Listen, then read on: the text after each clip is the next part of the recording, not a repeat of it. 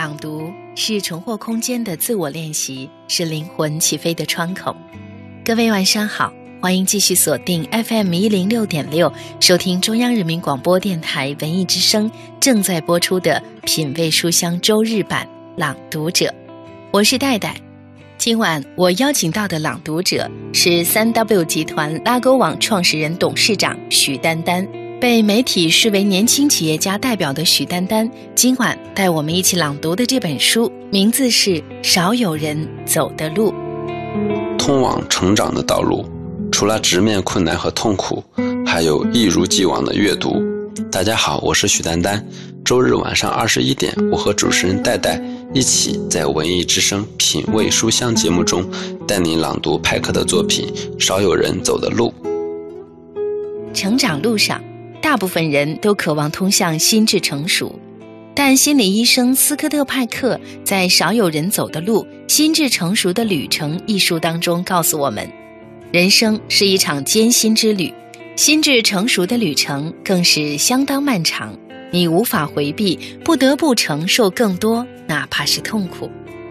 一切心智成熟者，他们的人生之旅都从直面问题开始。今晚。我和企业家许丹丹一起带你朗读的这本书，由美国心理学家派克著写的《少有人走的路：心智成熟的旅程》，一起勇敢面对成熟路上的阻碍，踏上心智成熟之旅。您在聆听节目的过程当中，可以随时通过新浪微博找到主播戴戴，或者是节目的微信公众平台“带你朗读”和我们交流沟通。但是不可取代的戴。开启今晚的读书之旅，有请今晚的朗读者许丹丹。大家好，我是今晚的朗读者许丹丹。人生苦难重重，这是一个伟大的真理，是世界上最伟大的真理之一。它的伟大在于，我们一旦想通了它，就能实现人生的超越。只要我们知道人生是艰难的，只要我们真正理解并接受这一点。那么我们就再也不会对人生的苦难耿耿于怀了。然而，大部分人却不愿意正视它，在他们看来，似乎人生本该既舒适又顺利。他们不是怨天尤人，就是抱怨自己生而不幸。他们总是哀叹无数麻烦、压力、困难与其为伴。他们认为自己是世界上最不幸的人，命运偏偏让他们自己。他们的家人、他们的部落、他们的社会阶级、他们的国家和民族，乃至他们的人种吃苦受罪，而别的人却安然无恙，活得自由而又幸福。我们既熟悉类似的抱怨和诅咒，同时我们也曾有过同样的感受。人生是一连串的难题，面对它，你是哭哭啼啼，还是勇敢奋起？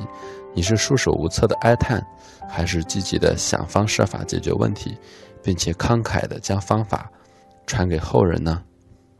解决人生问题的首要方案乃是自律，缺少了这一环，你不可能解决任何麻烦和困难。局部的自律只能解决局部的问题，完整的自律才能解决所有的问题。生活中遇到的问题，这本身就是一种痛苦，解决它们就会带来新的痛苦。各种问题结对而来，使我们疲于奔命，不断经受沮丧、悲哀、难过、寂寞、内疚、懊丧、愤怒、恐惧、焦虑、痛苦和绝望的打击，从而不知道自由和舒适为何物。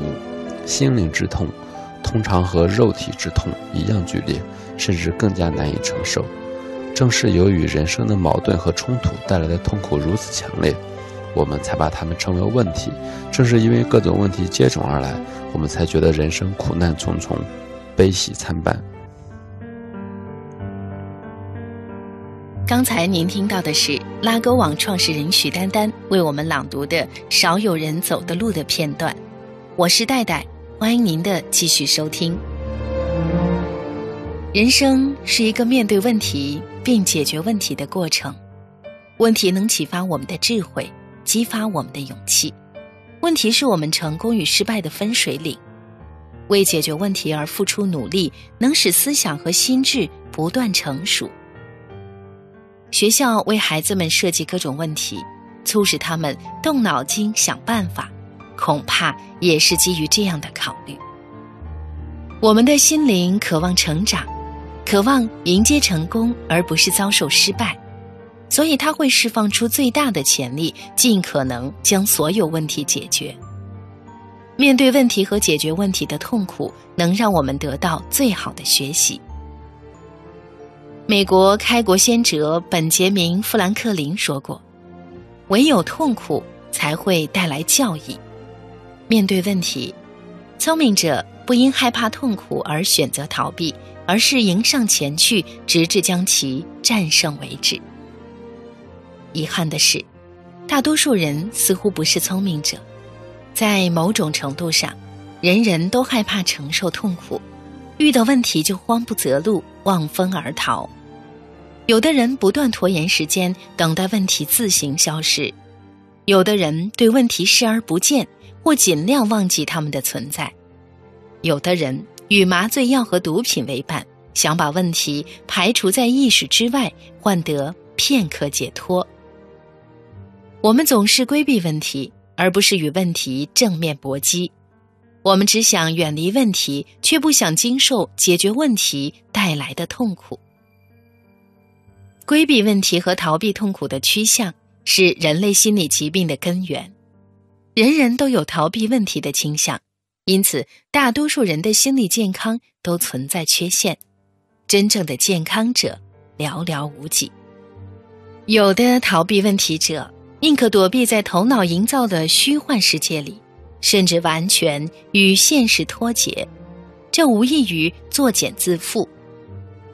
心理学大师荣格更是明确的指出，神经官能症是人生痛苦常见的替代品。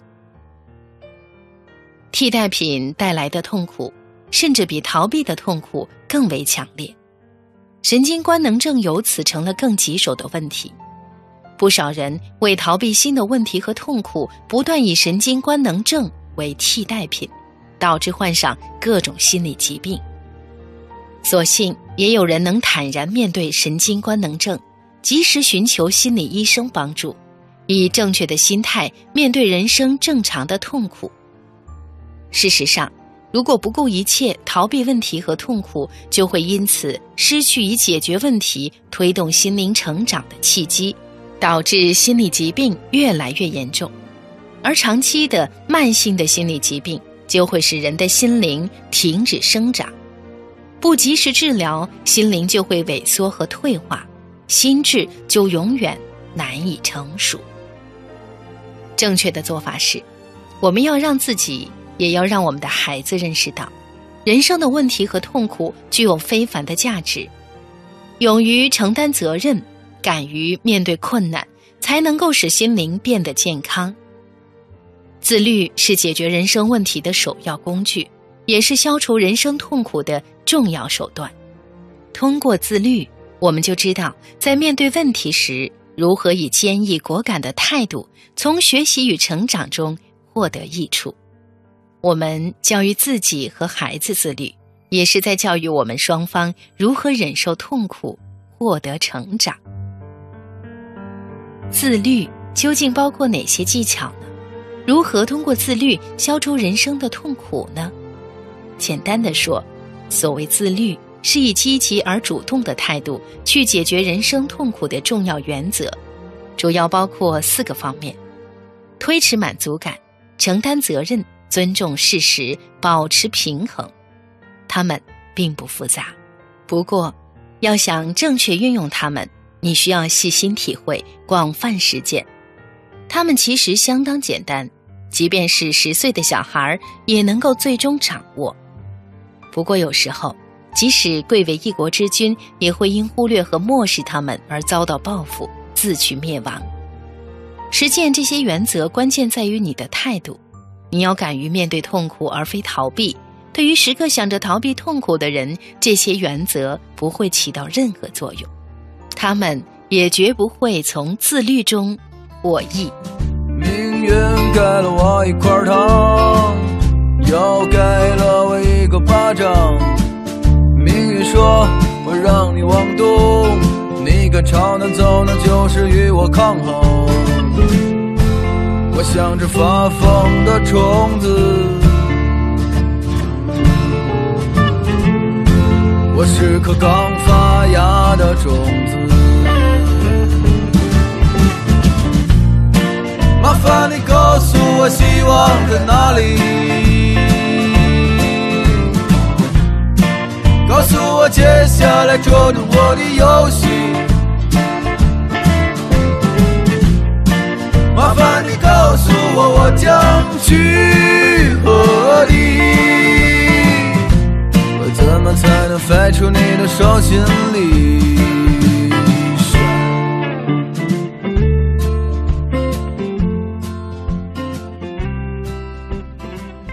听众朋友，您正在收听到的是中央人民广播电台文艺之声 FM 一零六点六品味书香周日特别呈现《朗读者》，我是戴戴。今晚我和拉勾网创始人许丹丹一起带你朗读的这本书，名字是《少有人走的路》，来自美国作家派克。在这本书的开篇，派克就提供给我们一个看待困难的独特视角。每个人都会试图规避问题、逃避痛苦，但偏偏人生就是一个面对问题并解决问题的过程，谁也无法逃开。心智成熟是一场艰苦的修行，苦是必然，无法正视是自然，但面对问题是回避还是正视，最后退还是迎接，是徘徊迷茫还是坚定地走上少有人走的路。去发现问题和痛苦中饱含的非凡的价值，是每个人可以做出的选择。因此，比起将困难和痛苦视为阻碍，不如将它看作推进我们走向心智成熟的动力。同时，作者派克也提出了正确消化困难和痛苦的方式——自律，并且强调，自律最终的目的不仅仅是让个人在成长中受益。更重要的是，是通过自律影响身边所爱的人，共同面对问题，获得成长。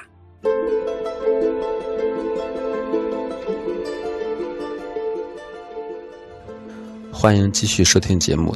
大家好，我是今晚的朗读者许丹丹。今晚我和主持人戴戴一起带您朗读的作品是《少有人走的路》。不久前，一位三十岁的财务分析师请求我的帮助，他想纠正在最近几个月里总是拖延工作的恶习。我们探讨了他对老板的看法，老板对他的态度，他对权威的认识以及他的父母的情况。我们也谈到他对工作有成就的观念，这些观念对其婚姻观、性别观的影响，她同丈夫和同事竞争的愿望，以及竞争带给她的恐惧感。尽管一再努力，但这种常规心理分析和治疗并未触及问题的症结。终于有一天，我们进入被忽略的一个领域，才使治疗出现了转机。你喜欢吃蛋糕吗？我问。他回答说喜欢。你更喜欢吃蛋糕？我接着问他，还是喜欢蛋糕上涂抹的奶油？他兴奋地说啊，当然是奶油啦。那么你通常是怎么吃蛋糕的呢？我接着又问他。我也许是有史以来最愚蠢的心理医生了。他不假思索地说：“那还用说吗？我通常先吃完奶油，然后才吃蛋糕的。”就这样，我们从吃蛋糕的习惯出发，重新讨论他对待工作的态度。正如我所预料的，在上班的第一个钟头，他总是把喜欢和容易做的工作先完成。而在剩下的六个小时里，他就尽量避免棘手的差事。我建议他从现在开始，在上班的第一个钟头就先去解决那些麻烦的差事，在剩下的时间里，其他工作会变得相对轻松。考虑到他学的是财务管理，我就这样解释其中的道理。按一天七个钟头计算，一个钟头的痛苦加上六个钟头的幸福，显然比一个钟头的幸福加上六个钟头的痛苦要来得划算。他完全同意这样的计算方法，而且坚决照此执行。不久就彻底克服了拖延工作的坏毛病。推迟满足感意味着不贪图暂时的安逸，重新设置人生快乐与痛苦的次序。首先，面对问题并感受痛苦。然后解决问题，并享受更大的快乐，这是唯一可行的生活方式。其实，我们早在小时候通常大概五岁开始，就可以学会自律的原则，避免只贪图眼前安逸带来的不利。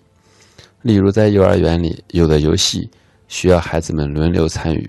如果一个五岁的男孩多些耐心，暂且让同伴们先玩游戏，自己等到最后，就可以享受更多的乐趣。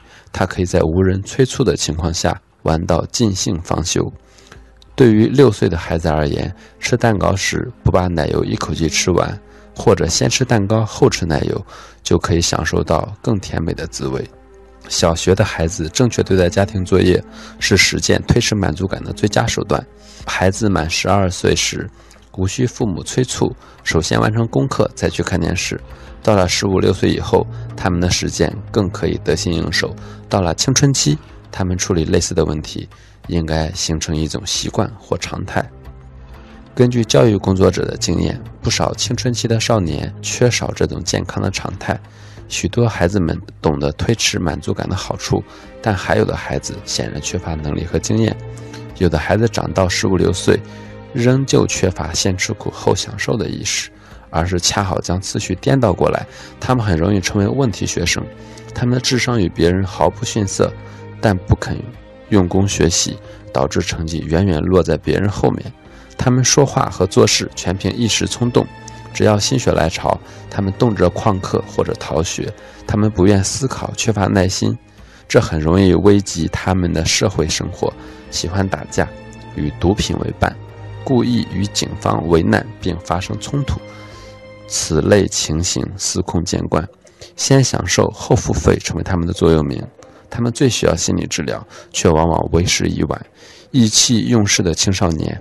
通常不喜欢被人干涉，即便心理治疗师能以客观、公正、亲切的姿态慢慢化解他们的敌意，他们也难以积极配合整个治疗过程。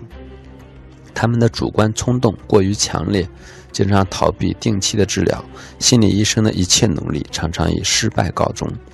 最终，这些孩子离开学校，浪迹社会，他们的成年生活也极为糟糕，婚姻不幸，精神恍惚，神不守舍。容易遭受意外事故，而精神病院或者监狱很有可能成为他们最终的归宿。为什么会出现这样的情形？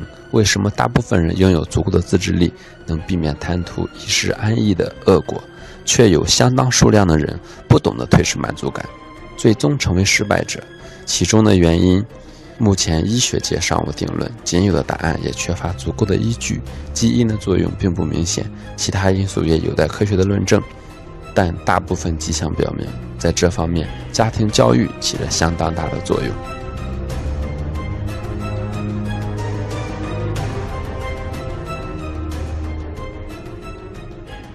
虽然我们常用戏谑的语气称自己为拖延症患者，但事实上，我们的确经历着拖延症带来的痛苦。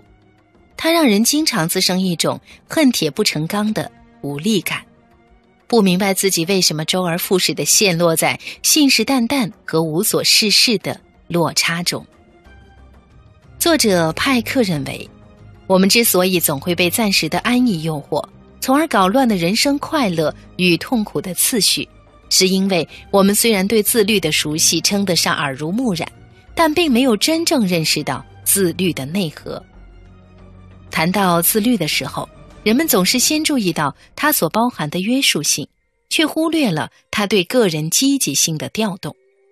事实上，自律不应是具有强迫性的命令，而是为了主动应对生活中的痛苦和困难、自我催生的要求。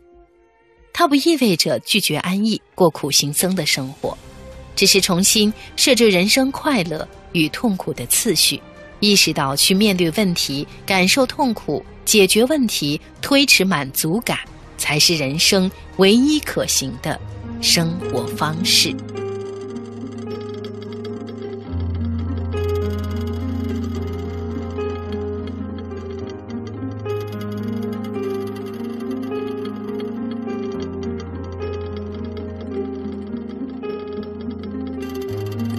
蒸发成烟，伤口磨灭成茧，心将旧的封缄，痛替伤口消炎。琐碎的原是多把暗和深上线。当我们一时相见，一去难回头的剑，光阴还在原点。还懵懂的花和少年，眉梢眼角带点轻轻轻绝。花儿长发披肩，少年似同学，纯净但也热烈。未经世的花和少年，辗转唇齿之间，在情迷里的爱恋。有嚣张的气焰，最扣人心弦。再多不过时间，再迟无非了解。幸福拿谁铺垫，又把谁祭奠？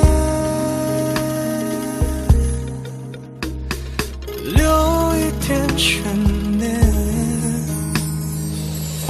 明白体谅是对之中的沉默大言，也懂得虚弱实现儿时的情有可原。有些昨天是今天渴望的明天。那过去的花和少年，隔着青春和我正面背面，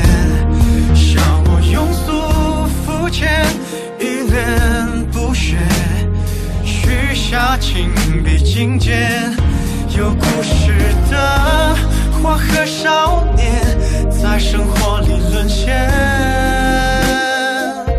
花是那个少年痴的夙愿，最后尘世缱绻。充满爱的教育带来幸运。缺乏爱的教育只能导致不幸。欢迎各位继续锁定 FM 一零六点六，收听中央人民广播电台文艺之声《品味书香》周日特别版《朗读者》，我是主持人戴戴。今晚的朗读者是拉勾网的创始人许丹丹。我们一起带你朗读的这本书来自美国作家派克的《少有人走的路》，一起探讨心智成熟的问题。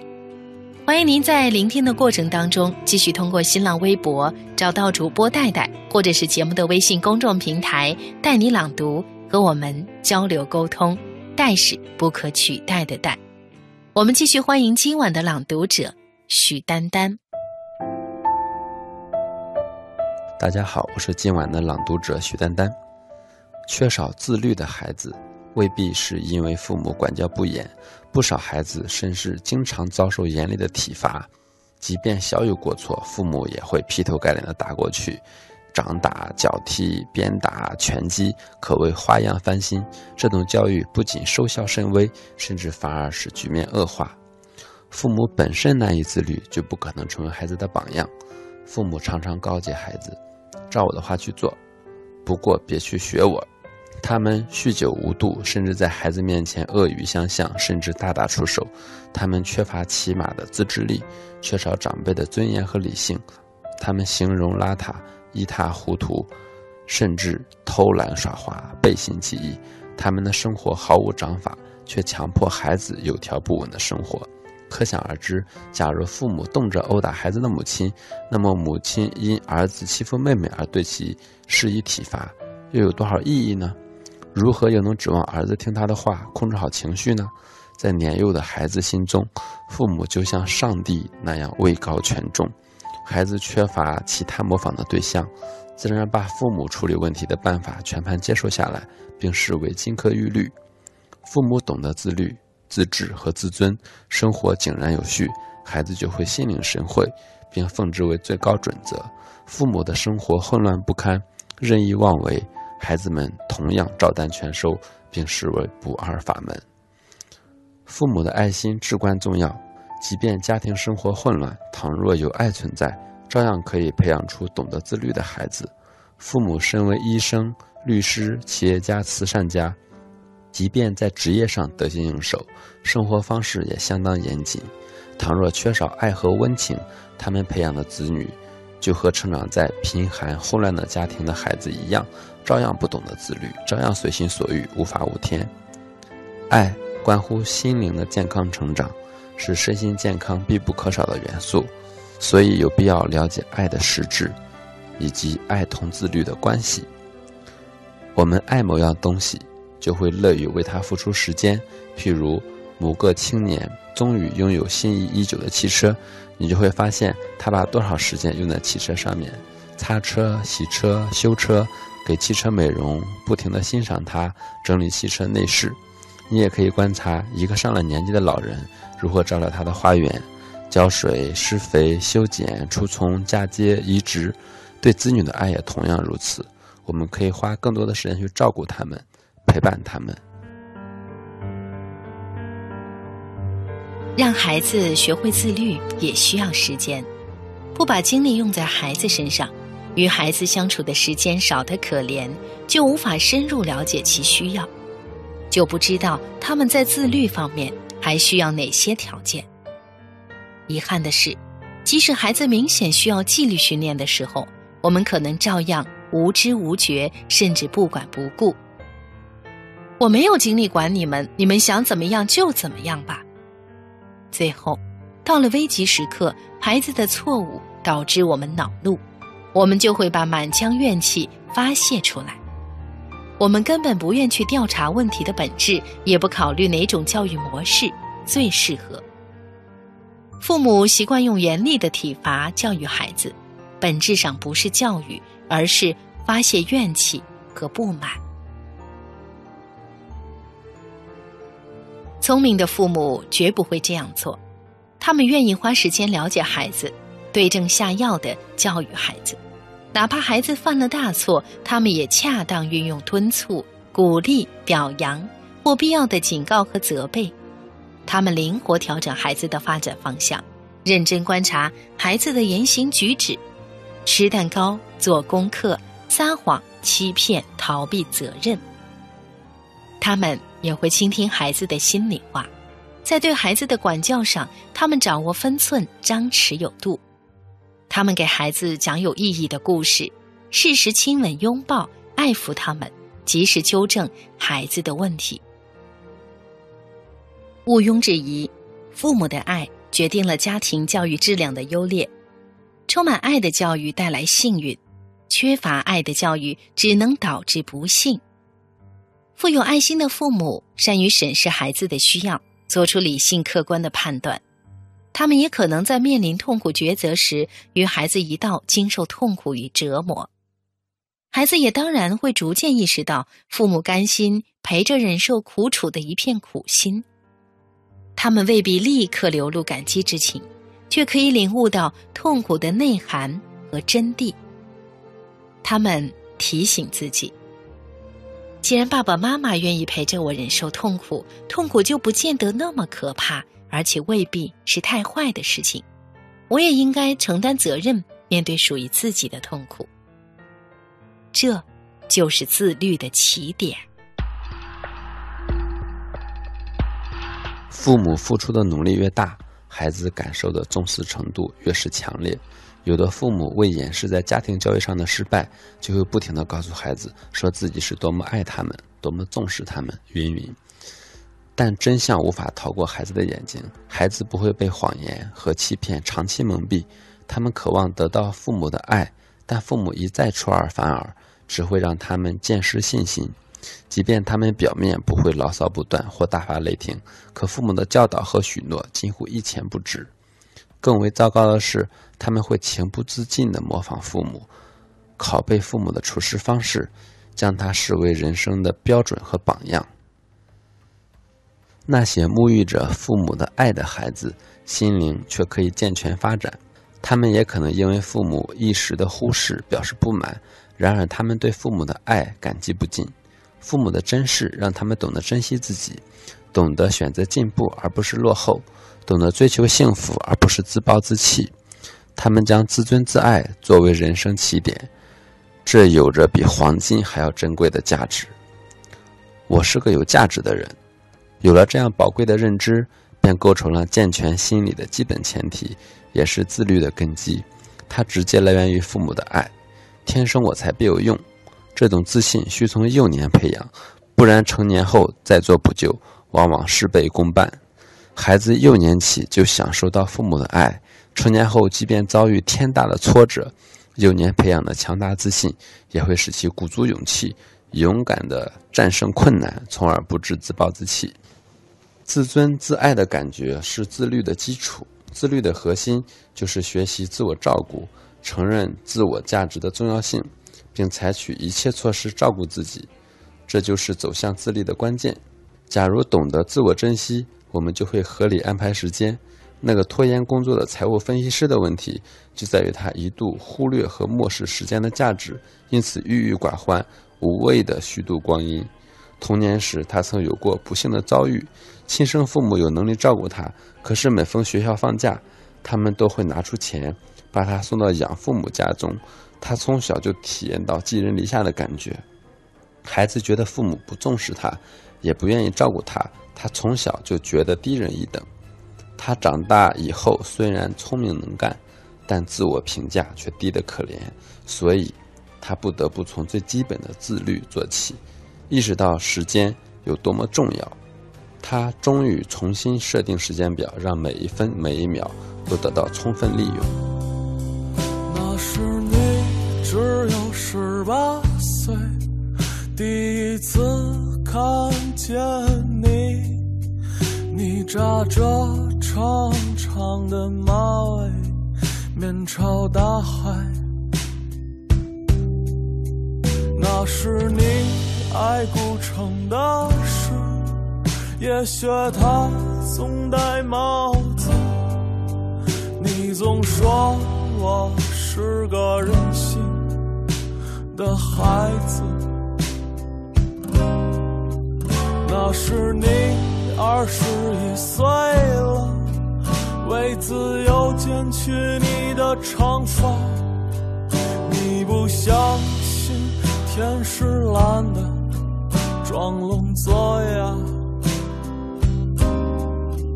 你总爱站在窗子前，诉说你昨晚做过的梦。你说会叫我不相信，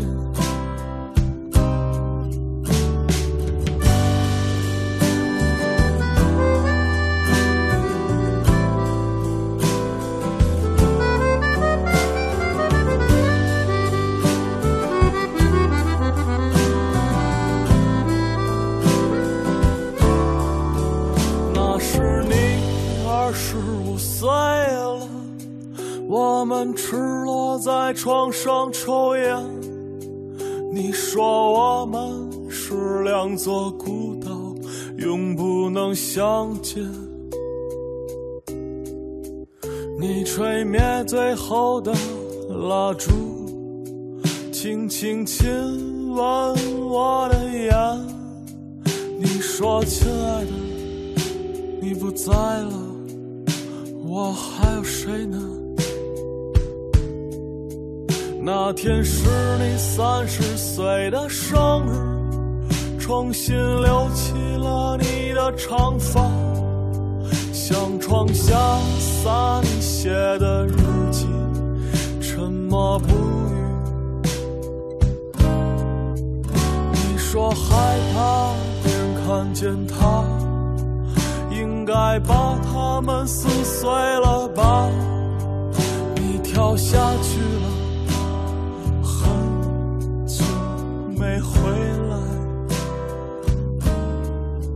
亲爱的，你还不回来？天已黑了，天黑了，亲爱的你。听众朋友，这里正在播出的是《品味书香周日版》朗读者，我是戴戴。今晚我们为你朗读的这本书来自美国作家派克的作品《少有人走的路》。在我们的现实生活当中，为了让孩子进入值得信赖的幼儿园，父母愿意彻夜排队换取一个报名资格；为了让孩子获取最优质的教育资源，父母愿意花费所有金钱。越来越多的父母在争取学校资源上倾其所有，却没有意识到家庭教育才是影响子女一生的关键阵地。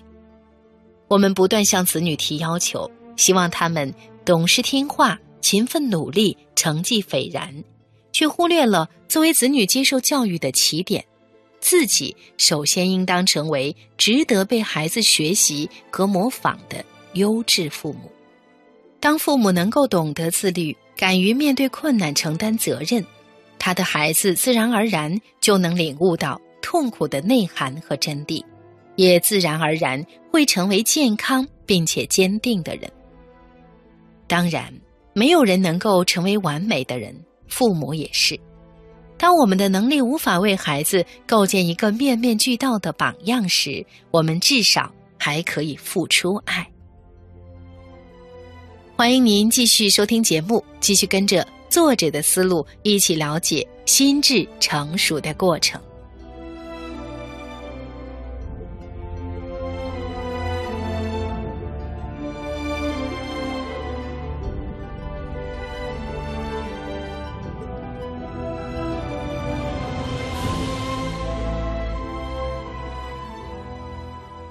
孩子童年时能得到父母的爱和照顾，长大后内心就会拥有安全感。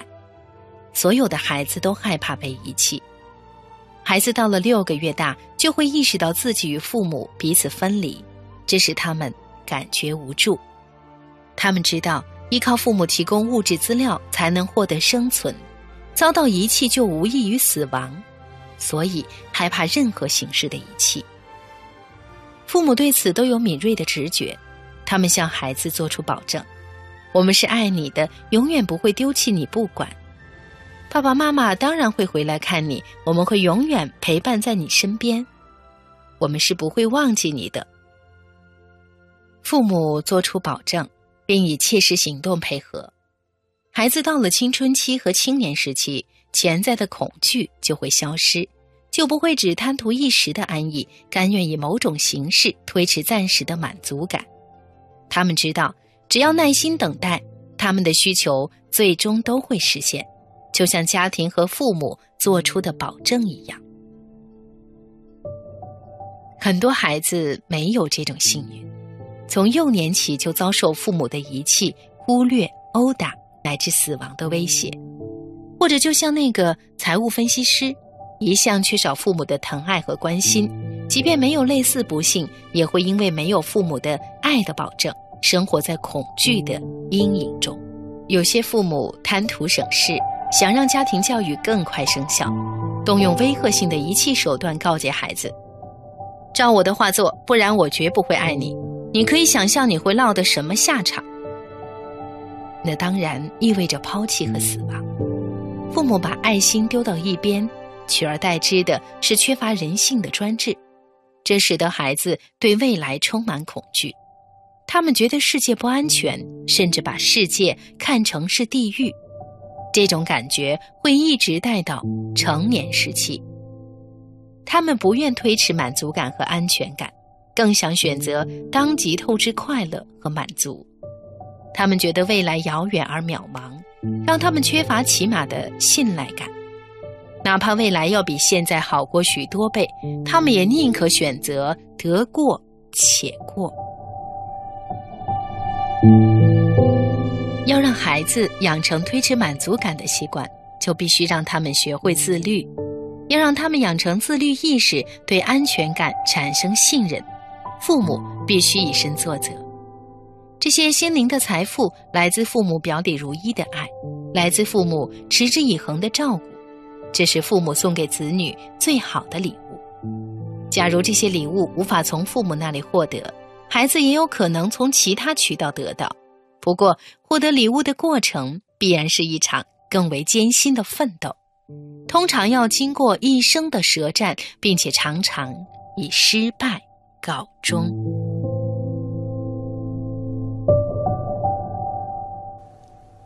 不害怕不是勇气，勇气是尽管你感觉害怕，但仍能迎难而上；尽管你感觉痛苦，但仍能直接面对。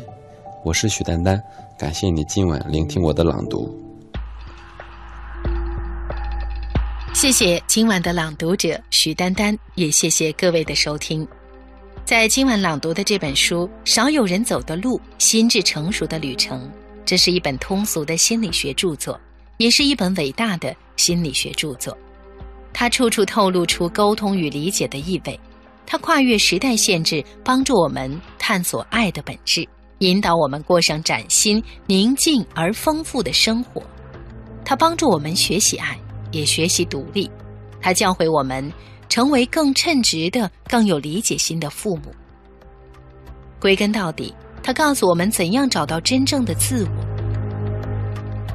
本期节目因为时间的关系，我们只能为大家分享一小部分。